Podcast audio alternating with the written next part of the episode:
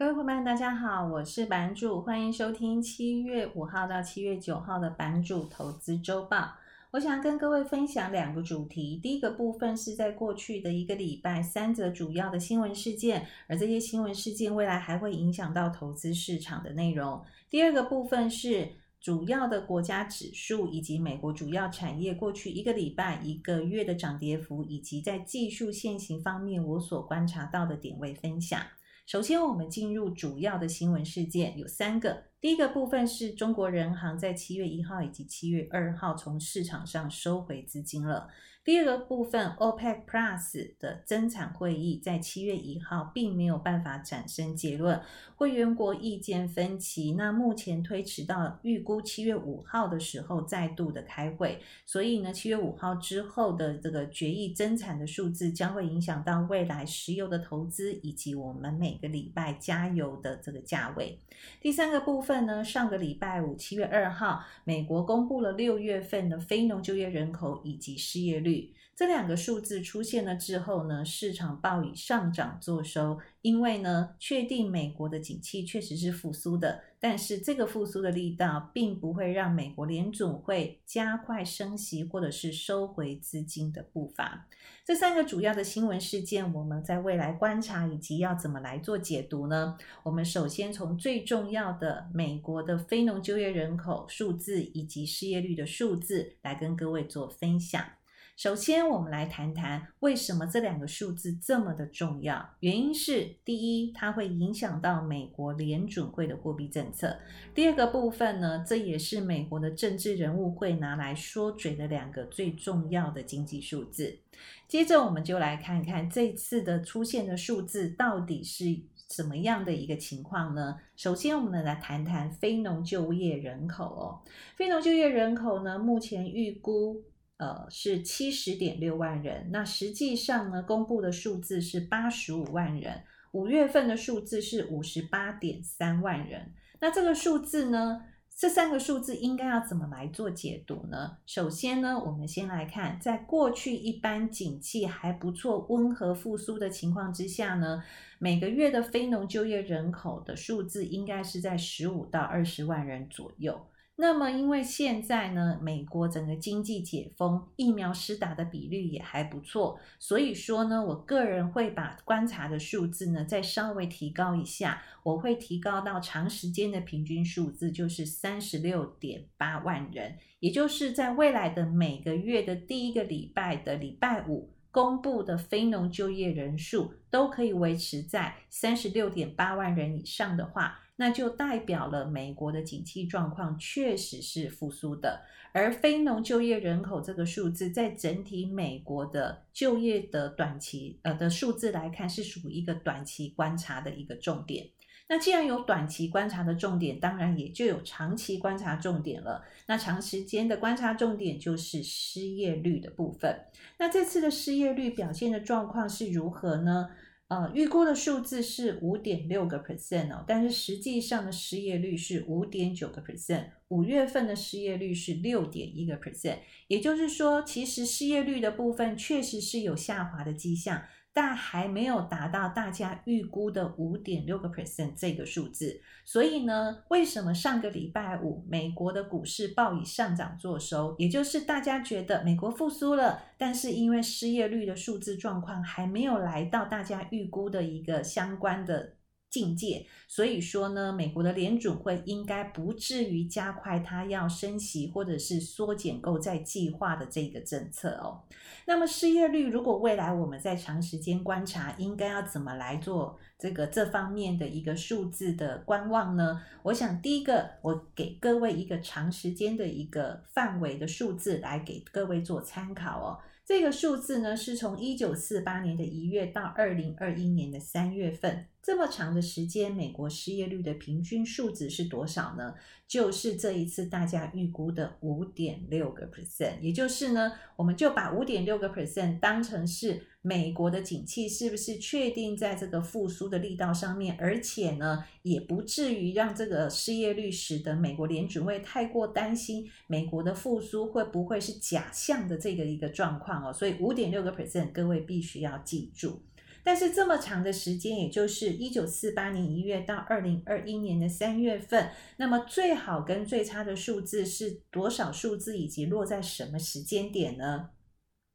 最好的数字是在一九五三年的六月份，是在二点五个 percent 左右。哇，这个那时候的这个景气状况呢是非常非常热络的。但是最差的时候呢，就是在去年的四月份。美国的失业率高达了十四点八个 percent 哦，所以这个部分呢，也就可以来做解读，为什么在美国的去年四月份的时候，联准会呢突然之间临时意外的降息三码，而且呢大量的印钞票灌注到市场上的流动性最重要的一个原因。所以呢，整个非农就业人口以及失业率的部分呢，是一个。非常开心，景气确定短时间是复苏上来了，但是呢，长时间的失业率还没有到达联准会必须一定要进入紧缩政策的这个境界，所以呢，我们认为就这个数字来看呢，美国市场的一个涨幅应该还是会有一个延续的动作。第二个，我们来观察一下 OPEC 会议。为什么这一次没有办法做出一个结论？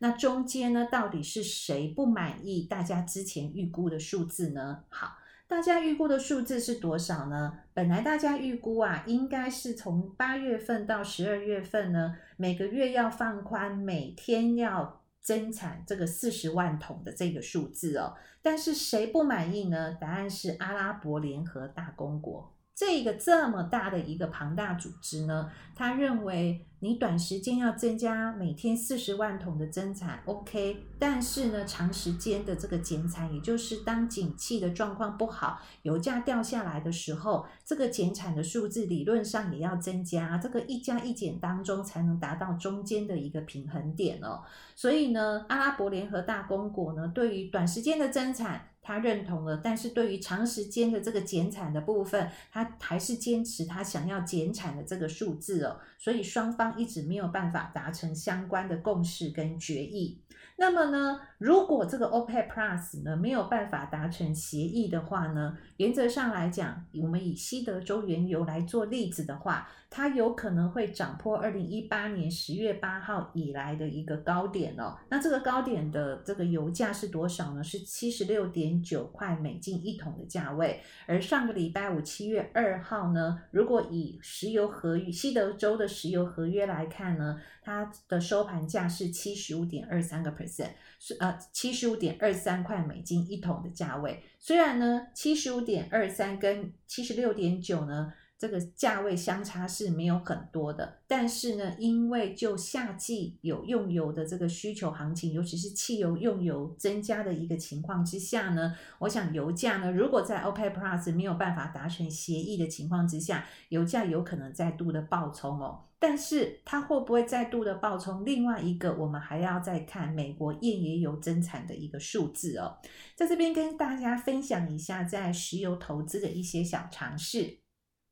也就是呢，美国的页岩油厂商并没有加入 OPEC 以及 OPEC Plus 这两个石油的大的组织集团来做开会，这是第一个。第二个部分呢，美国政府也没有针对于页岩油的厂商给予任何在法规上面或是政策上面的一个约束能力，也就是呢，油价来到什么样的价位，那么这些美国的页岩油厂商，它到底要不要增产跟减产呢？其实政府是没有任何约束力的，也就是厂商自己来做决定哦。然而在这些呃，在过去呢，美国页岩油厂商到底有多么的狂呢？我想呢，这以下呢。报告的这个数字呢，可以提供给大家做参考哦。我想各位一定会想要知道，如果就目前的这个油价来看的话，美国页岩油的产量大概是多少呢？目前的呃页岩油的产量呢，大概就是七百六十万桶到七百六十五万桶这样子的一个数字哦。这数字各位一定没有感觉嘛？我先用跟去年来做比较，去年呢，二零二零年呢。跟现在来比呢，现在大概比去年少了一百万桶的一个增产呃的一个产量的部分哦。那么美国页岩油最狂妄的这个产量是在什么时候呢？其实是在一九啊，对不起，二零一九年的时候，那时候呢，史上最大产量的部分呢是在九百二十万桶。那呃，九百二十万桶呢，占全球原油的产量大概就占了六十三个 percent 左右。当时候的西德州原油的价格是五十五块，然而二零一九年的油价涨了三十四个 percent 哦。也就是说，这一串的二零一九年的数字呢，就告诉我们，美国页油厂商通常都会有一个动作。就是当油价大幅度上扬的时候，美国的页油厂商就会有增产的动作，而且增产的速度是非常非常快的。那么就今年来看呢，美国目前页岩油的厂商有增产的动作，但是呢，这个步调还没有整体开出来哦。那什么时候会开出来？会不会跟美国这个失业救济金补助，如果陆陆续续各州都回到一个正常的一个工作的数字，不再补助的情况之下，这些页岩油的工人已又要回到工作岗位上来指引自己的这个收入的话，那这个部分呢，值得我们后续来做观察。那另外一个呢，也有一个数字也提醒大家一下，因为美国页岩油的生产成本每一桶大概是四十五块到五十块以上的一个价位哦，所以只要油价维持在五十块到六十块以上的部分，随时随地的美国页岩油的厂商都有增产的动作哦，这是针对于第二个 OPEC Plus 所衍生出来的一些观察重点。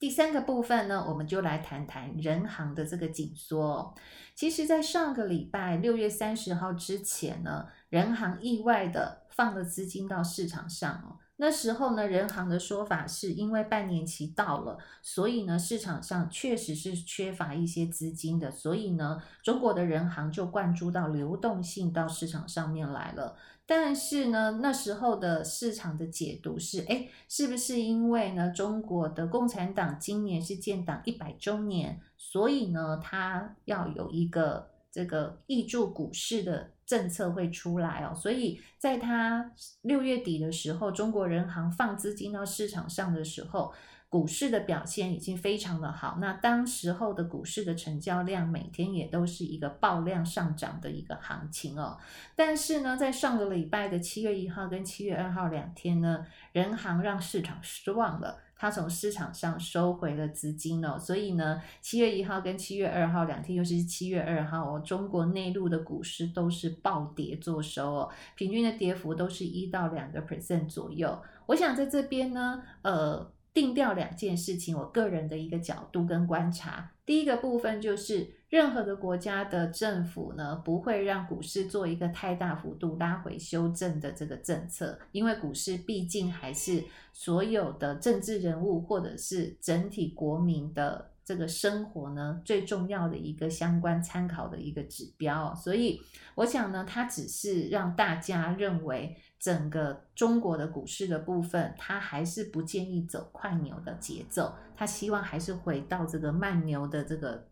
这个策略上面来做。所以这个部分呢，我想呢，中国的市场的一个投资部位，在未来的一个投资策略上面。可能还是必须要去做相关的留意动作的。然而，第二个部分呢，我也观察到了中国的政府对于内陆的房地产也在做打压的一个情况哦。那过去的历史经验哦，中国内陆的部分是这样子的，就是中国的房地产以及中国的股市，它的涨跌幅是一个跷跷板的状况，也就是虽然它并没有明讲。整个中国的股市，它要打压，但是它却明讲了，它对于中国的房地产确实要有一个打压动作的情况之下，那么股市的部分，我认为回到一个合理价位的地方，它还是一个可以值得进场去做投资的一个投资工具哦。所以呢，待会儿中国市场的一个观察点的部分，我也会在待会儿的技术现行的部分来跟各位做一下分享。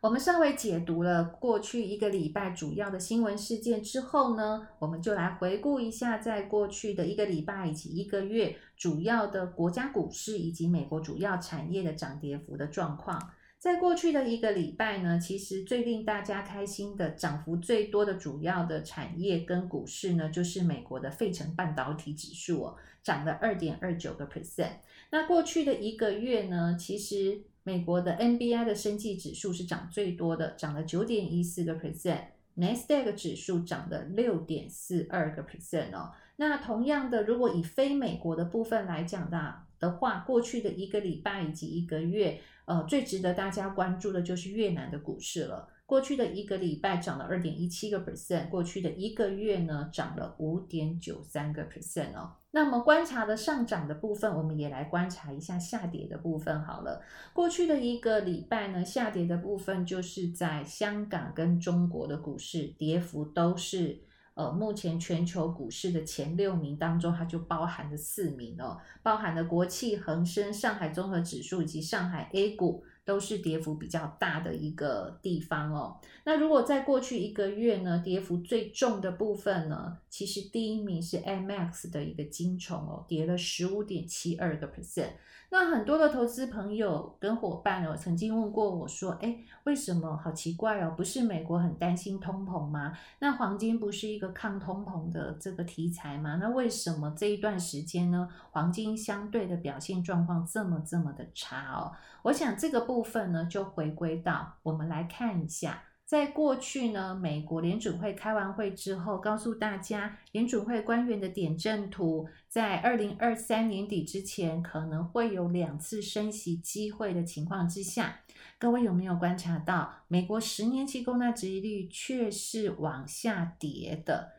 在过去呢，如果美国有升息或紧缩货币政策的这个打算的时候，理论上十年期公债殖利率应该要往上涨啊。那这一次为什么它的走势跟美国可能未来的政策是不同调的情况呢？我想这一边呢，要跟各位再增加另外一个观察的重点，也就是我们除了看十年期公债殖利率之外，我们更要看的部分是两年期的公债殖利率。如果我们把十年跟两年拿进来一同来做观察的话，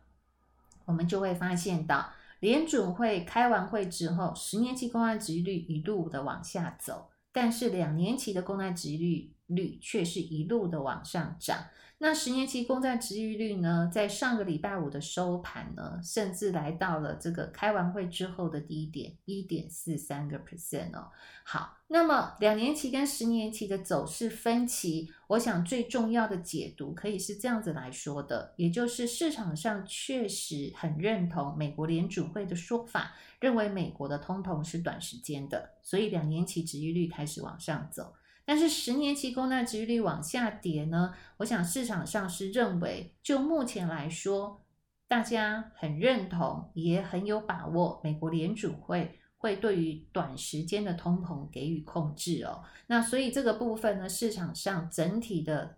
各类风险性资产的一个走势，都是走向于通膨只是短时间，美国联准会可以控制，然后美国的经济确实在复苏的整体的力道上面。所以呢，如果长时间美国并没有太多通膨的疑虑的话，那么黄金的部分理论上来讲，它就不会是一个相对保值或者是呃抗通膨的一个工具了。那这个部分是不是代表黄金我们就必须要在现阶段不要放置在我们的观察名单里面呢？其实也不尽然哦。其实黄金除了抗通膨之外，另外一个部分呢，它跟美元的走势也是有一个反向的一个状况哦。所以呢，黄金呢，在未来呢，我会建议观察两个重点。第一个重点是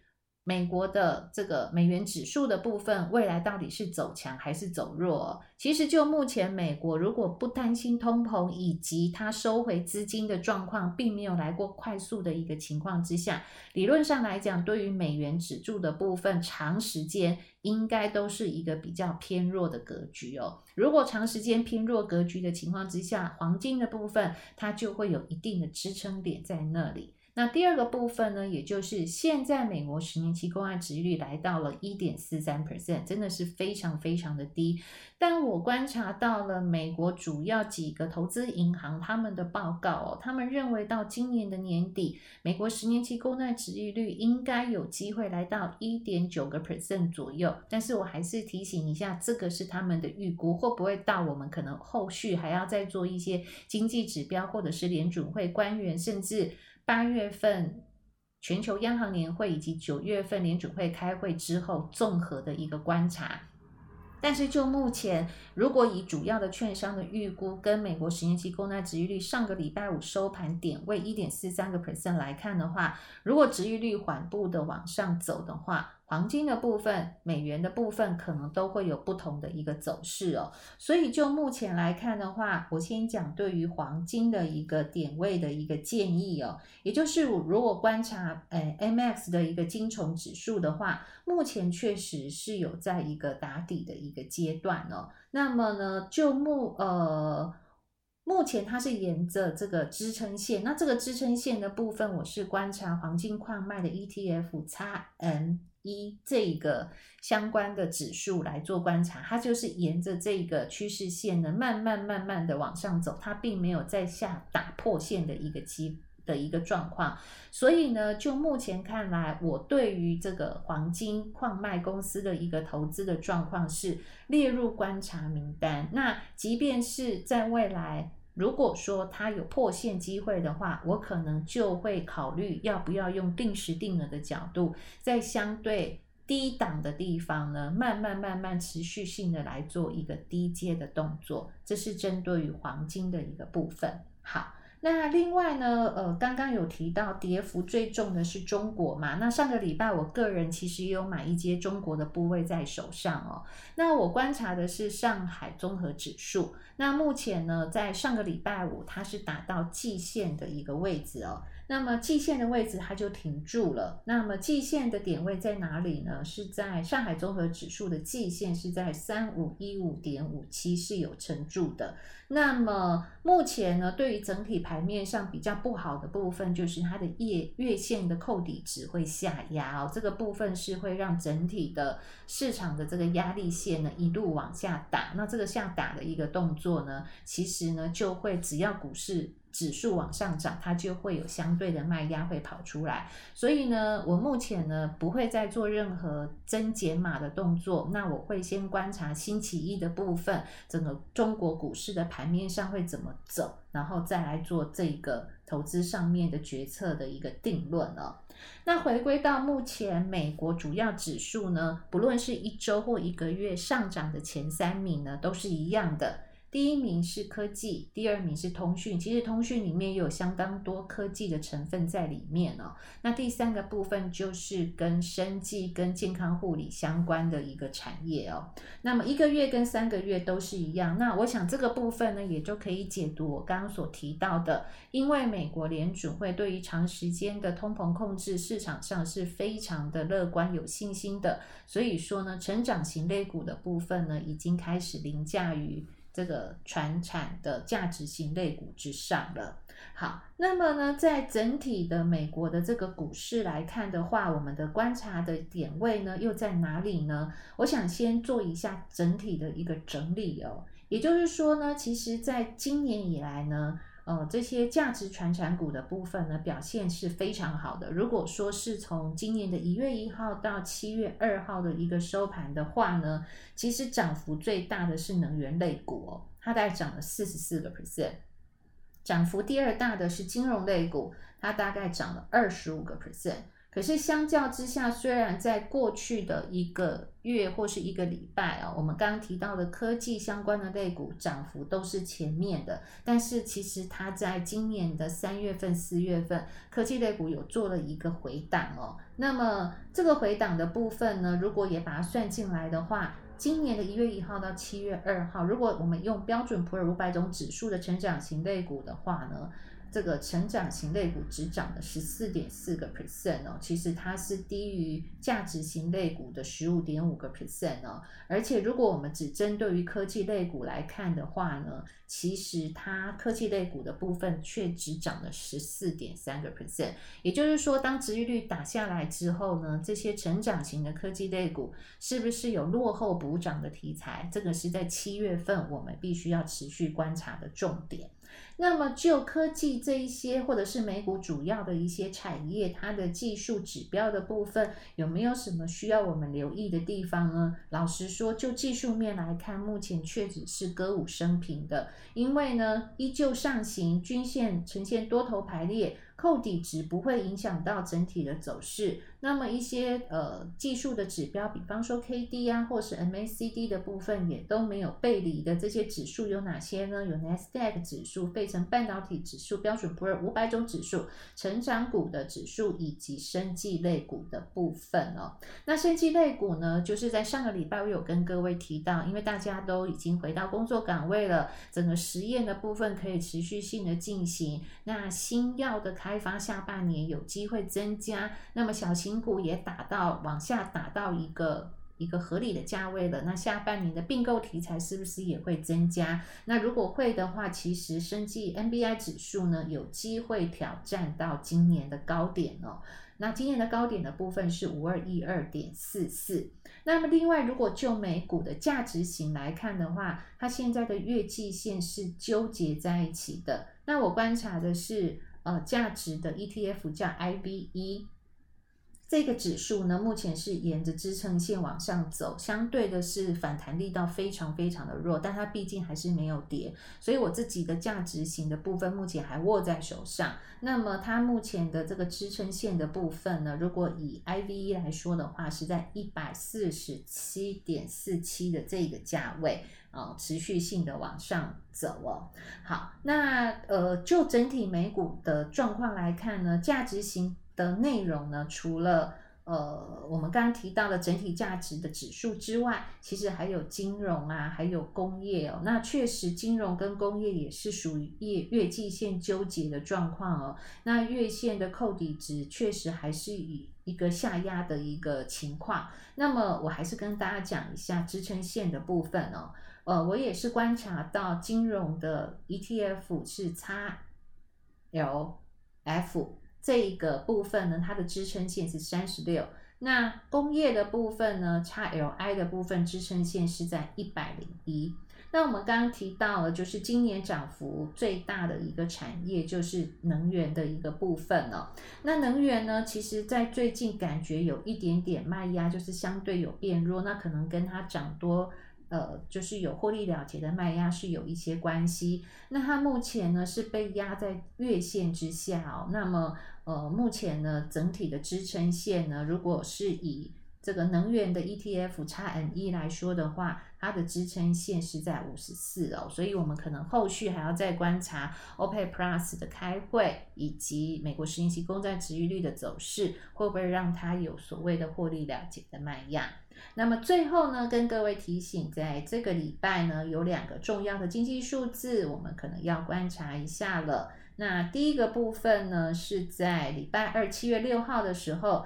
美国会关公布 ISM 的非制造业指数的 PMI。那这个部分呢，就可以看得出来，就工厂端它是不是有收到这么多的一个订单哦。那这个数字在这个月变得很重要的原因，是因为很多人都说去年底到今年的上半年都有很多这个。工厂下单 overbooking 的状况，那这个 overbooking 如果确实是的话，那是不是会从第三季开始紧缩下单动作？这个值得我们观察。那另外一个部分呢，就是在联准会的这个开会的这个会议内容的部分也会公布哦。那公布的时间呢，是在七月八号的星期四。那么这个部分呢，也要观察一下，在上一次美国联储会开会的时候，实际上讨论的内容的细节都会在这个联储会的这个会后报告的部分的记录上面，会让大家知道那一天各个官员对于一些。有争议上面的议题，大家各自的看法是如何？